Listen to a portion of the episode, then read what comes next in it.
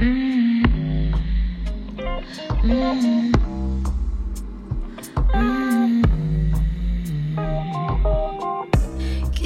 cambiar el mundo, pero sé que sola no puedo. Me gusta sentirlo y soñarlo. Sé que es mi campo, mi ruedo.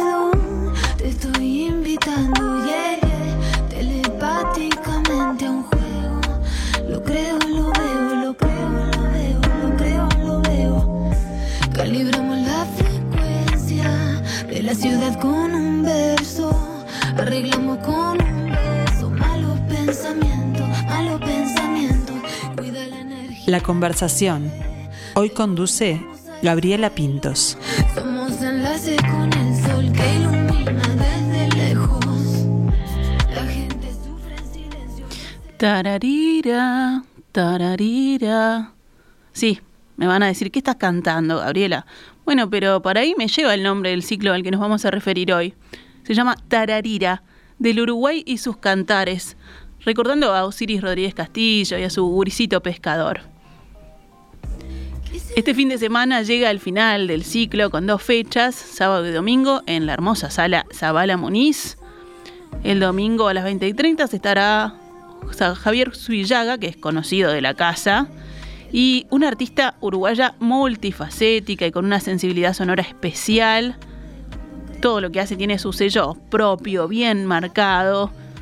Es productora, compositora, cantante, multiinstrumentista y recientemente mamá, porque ese es un título también que, que la marca. Buen mediodía, Alfonsina, ¿cómo estás? Un gusto recibirte. Buen mediodía, Gaby. Muchas gracias por recibirme. Bueno, hablamos de, de tararira. ¿Cómo te llevas con la pesca? Con la pesca, bueno, en mi niñez me re llevaba, ¿eh? ¿Sí? Sí. Ah, bien, sos de esos que tiene, que tiene, porque hay que tener como un, un talante, un carácter especial para ser pescador, pescadora. Bueno, yo pescaba con lengue, ¿ubicás? Ah, sí, claro. Entonces es como para una persona que es más ansiosita, como que ese, ese tipo de pesca me queda me queda más adecuado. Y con, em, con el, el folclore o, el- o la música de Osiris Rodríguez Castillo, ¿Si me llevo? Sí, por supuesto. ¿Tenés así como eh, antecedentes o, o escuchás ahora este, música folclórica? ¿Te gusta también esa, esa línea, ese género? Sí, sí, claro que escucho. Claro que escucho y claro que me encanta. También mi, mi tío abuelo es este fue eh, guitarrista de Zapallo. Ah, bueno, por ahí, claro, también. Sí, pero igual nosotros no tuvimos tanta relación así mientras yo crecía, pero hoy día enterarme de eso me, me encantó. ¿Sí? Sí. Bueno, ¿y por dónde, por dónde llega ese, ese género a tu vida? ¿De, de chica o...? Bueno, yo la verdad es que soy una melómana bastante, bastante, este, abierta como apasionada y tanto abierta como apasionada. Realmente adoro toda la música. La música siento que muy, muy, muy, muy más allá de los de los géneros, eh, cuando es honesta, conecto Claro. y, y no, realmente me da igual. O sea, a veces armo playlists, por ejemplo, ¿no? Como lista de música que Sí. comparto con gente, en las que hay una canción de folclore, una canción de, de jazz, una canción de trap, una canción de pop. Y no, no, no le hago caso a, a ningún tipo de frontera de, de estilo.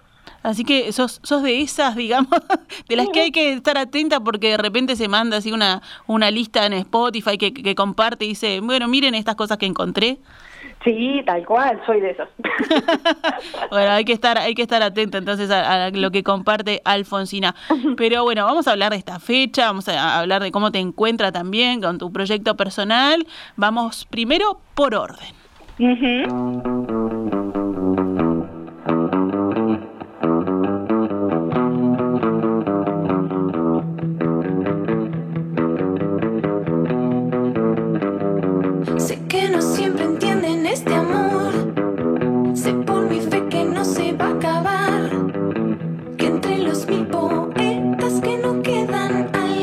abre en otro lugar. Y vamos a hablar, ¿te parece, de, de tu primer disco que tiene un nombre que me encanta? Desde que lo escuché, el bien traerá, el bien, el mal traerá canciones. ¿A vos qué te trajo ese disco que además es, es un hito, ¿no? El primer disco para un artista. Sí, ese, e, es un disco, siempre el primer disco es muy importante. Dicen que el primer disco se graba igual y el segundo se hace. Ah, mira.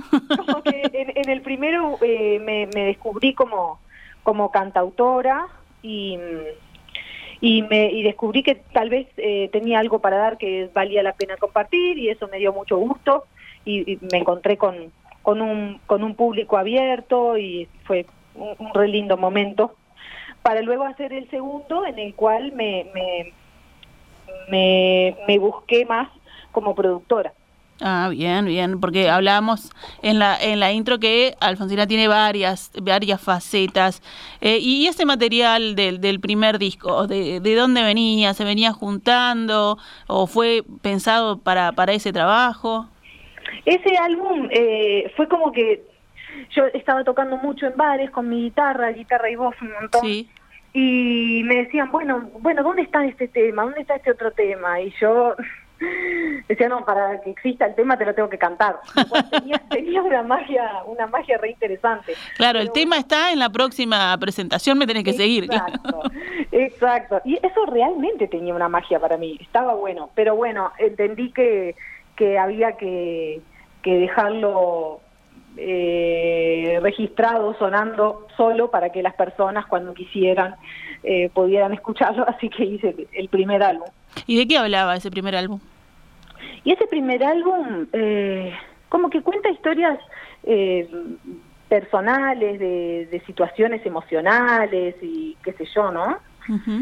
Eh, es un álbum que estaba muy influenciado por lo que estaba estudiando, estudiando, estaba escuchando en ese momento, que era más como sonidos como el de Tom Waits, el de Lou Reed, en ese momento escuchaba mucho a Ella Fitzgerald con Joe Pass, Eduardo Mateo, como que aunque Eduardo Mateo no se vea reflejado directamente ahí, el sonido orgánico y ese tipo de composiciones eh, eran lo que me estaba interesando, el sonido a madera, el sonido de contrabajo, eh, eso era lo que lo que me estaba interesando en ese momento y por eso el álbum un poco suena así. Y también tuvo una, una buena repercusión, ¿no? Eh, ganó un premio graffiti como mejor artista nuevo y además, bueno, la, la gente respondió a esas canciones que pedía también tuvo una, una buena respuesta. Tal cual, la verdad que sí, la verdad que sí, me dejó, me dejó contenta. Bueno, y, y después viene Pactos, demoraste ahí un par de añitos para, para traer Pactos, que podríamos decir que es un poco más rockero. Ahora vos decías como que tenía este tu, tu faceta de, productora y, y, ya como eh, la identidad más marcada, jugando por otros lados, ¿no? Sí, por otro lado, tal cual. Pactos es más bien un álbum en el cual ya no, no es la protagonista, no es la canción y la historia que estaba contando, sino que la historia que está contando la música. O sea, la, la, relación que empieza a haber entre el bajo y el arreglo de guitarra, que entra en cierto momento y se va, es bastante minimalista el álbum. Eh, entre, sí, ese momento de batería electrónica y esa textura de voz en cierto momento que luego se va, como que es pensado desde otro lado, como que las texturas empiezan a ser súper importantes, las texturas sonoras. Porque con el primer álbum me quedé con un poco de sensación de que había mm, como ciertas ecualizaciones, cierta manera de grabar eh, el sonido mismo, que no me terminaba de convencer. Entonces en el segundo álbum como que me saqué un poco las, las ganas de hacerlo a mi manera. Y bueno, y terminé grabando casi todo porque dije, bueno, grabo estas maquetas y luego se lo doy a músicos eh, sesionistas que lo vuelvan a grabar. Y cuando quise acordar, la verdad es que el álbum tenía más mi carácter cuando yo tocaba el bajo, tocaba la tecla y armaba mis arreglos, que, que si se lo daba a alguien que incluso si lo tocaba mejor, capaz no quedaba con el mismo sentimiento. Claro. Entonces, eh, así quedó. Y ese álbum que, ese álbum sí lo quiero mucho. Le tengo mucho un cariño especial. Y, y, bueno, y eso es, como una responsabilidad este, sumada, ¿no? Porque ahí todo, en todo está la mano de Alfonsina. sí, sí, sí, sí, la verdad que sí. Por eso creo que me lleva, me lleva tiempo hacer los, los discos. Y estar contento porque es la suma del sentimiento eh, que tiene que estar 100% presente y puro con eh, la sorpresa en el arreglo musical, con la originalidad, con la creatividad. Entonces a veces me puede llevar muchos meses trabajar en una canción hasta que siento que realmente hice un aporte. No es solamente que hice una canción, este, porque canciones hago sí todos los días, pero como ejercicios. Pero para lanzar una canción tiene que ser algo que yo sienta que es un aporte y que es consecuente con mi momento de evolución personal, ¿Y cómo, cómo es? Soy lenta. Sí. ¿Cómo es entonces ese, ese, como estabas explicando, ese proceso creativo? Es, bueno, me hago como una catarsis eh, musical, escribo, escribo canciones, escribo canciones, pero para eh, difundirlas, para ponerlas en una plataforma, para armar este disco, bueno, voy por, voy por otra, le pongo otra cabeza. Sí, exacto. Y hay muchas canciones que no, no salen o sea, que no, que no las muestro. Son ciertas canciones las que cuando las hago siento que me que, que al hacerlas obtuve una información que antes no tenía. Y esas canciones son las que me vale la pena compartir. Después hay muchas que son como ejercicios para mí y hacer música hago todos los días, pero le busco tal vez una, una profundidad o una trascendencia que, que recién ahí las comparto. ¿Y sos muy autoexigente? Ay, sí, bueno, mi mamá dice que sí. Las mamás saben, ¿viste? Ah, sí, mamá me conoce. Y bueno, ¿y eso al, momento de, la creación eh, te, te, coarta un poco o, no? ¿Vos lo, lo vivís A veces, a veces puede ser, justamente eso tal vez es lo que me hace demorar mucho en, en lanzar música. Por ejemplo, en este show voy a, a cantar una cantidad de músicas que aún no lancé. Ah, va, bien. Sí, una cantidad de música inédita. ¿Y por qué no le he lanzado? Y porque digo, ah, le falta una cosita acá, le falta una cosita allá. Cuando quiero acordar, se me pasa el tiempo. y, y, y, además, ahora que me preguntaste lo del primer álbum, me pareció un poco gracioso que me da una sensación de magia particular cantar las canciones que no están lanzadas. Porque cuando vos vas a ver una obra de teatro, por ejemplo, ¿Sí? sabes el guion. Claro. Vas y te dejas sorprender. Y eso tiene algo re lindo que me hiciste acordar ahora que de verano lo revaloraba. claro, en el, en el antes del, de que esté todo documentado, digamos. Exacto, como que estamos viviendo las canciones muy muy juntos, todavía nadie todavía están muy muy limpias, muy puras. Entonces eso me gusta, me gusta, me gusta.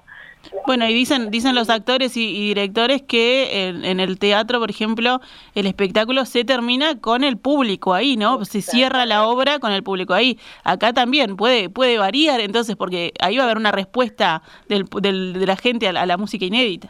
Exactamente, tú lo has dicho. Este, incluso hay algunas canciones que este verano las cantamos, hice una gira de verano y las cantamos, y a partir de los shows en vivo hice algunas modificaciones porque en el en vivo una, una, se empieza a hacer una idea del flujo de sentimiento que empieza a manejar con cada canción. Entonces ahí decís, ay, acá falta esto, o acá sobra aquello. Te das cuenta mucho mejor que cuando estás con una computadora sola. Y ah, viendo todo el, todo el, amor y el, y el, cuerpo que le pones a cada instancia, ¿qué, ¿qué disfrutas más? ¿La composición, la grabación, la defensa en vivo de eso que haces? Ay, la verdad que el vivo me gusta mucho, sí. La composición también. en realidad me, me, gustan las dos realmente. La composición es un momento re intenso de, de conexión con, con una y la y la performance es una conexión con los demás que no la cambiaría por nada. Son ambas realmente muy, muy, muy importantes. Bueno, y ahora nos vamos acercando entonces a, a lo que se viene y a lo nuevo de Alfonsina. Sí. This is not a test. No va a demorar, el ritmo nombre ese caudal profundo. Ojo con buscar lo que no quieres encontrar. Ahí voy, no como evitar, me va llevando para el otro mundo. Ojos de neón, somos esa central onírica.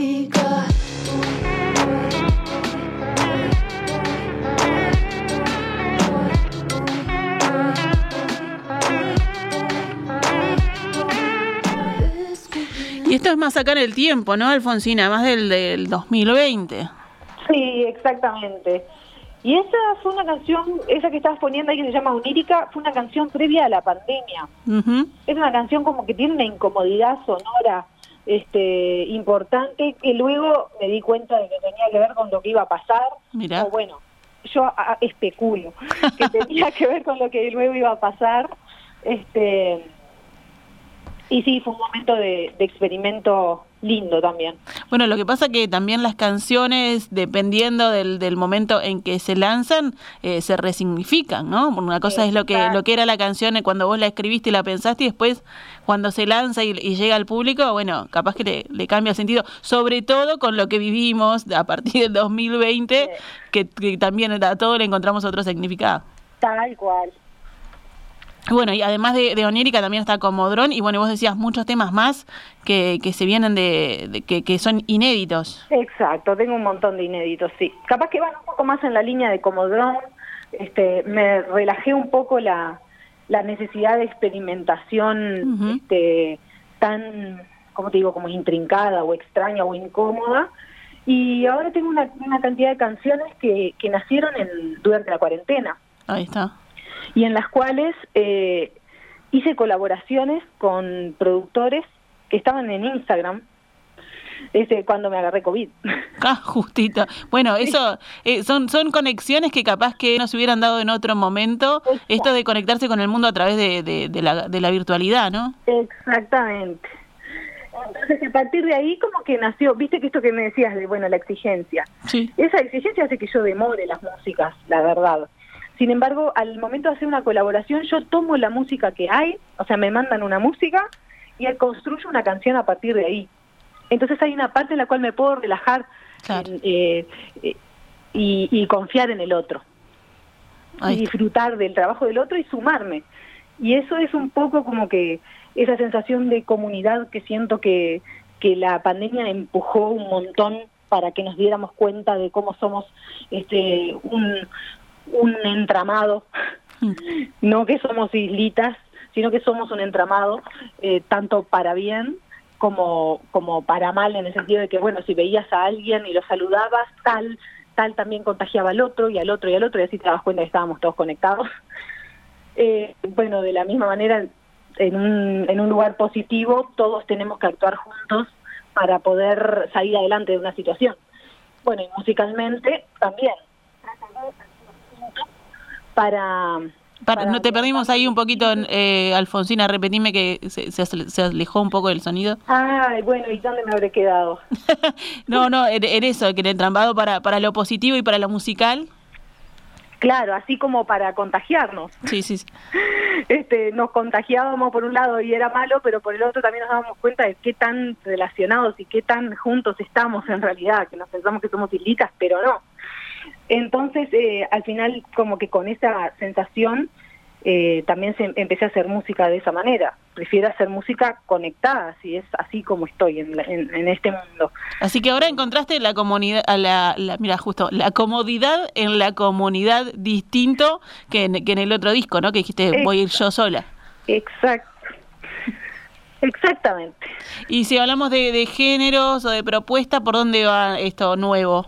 Y tiene como un poquito de hip hop, tiene un poquito de, de pop, tiene un poquito de, de drum and bass, que se le dice, un poquito de influencias de, de la música electrónica, un poquito de influencia.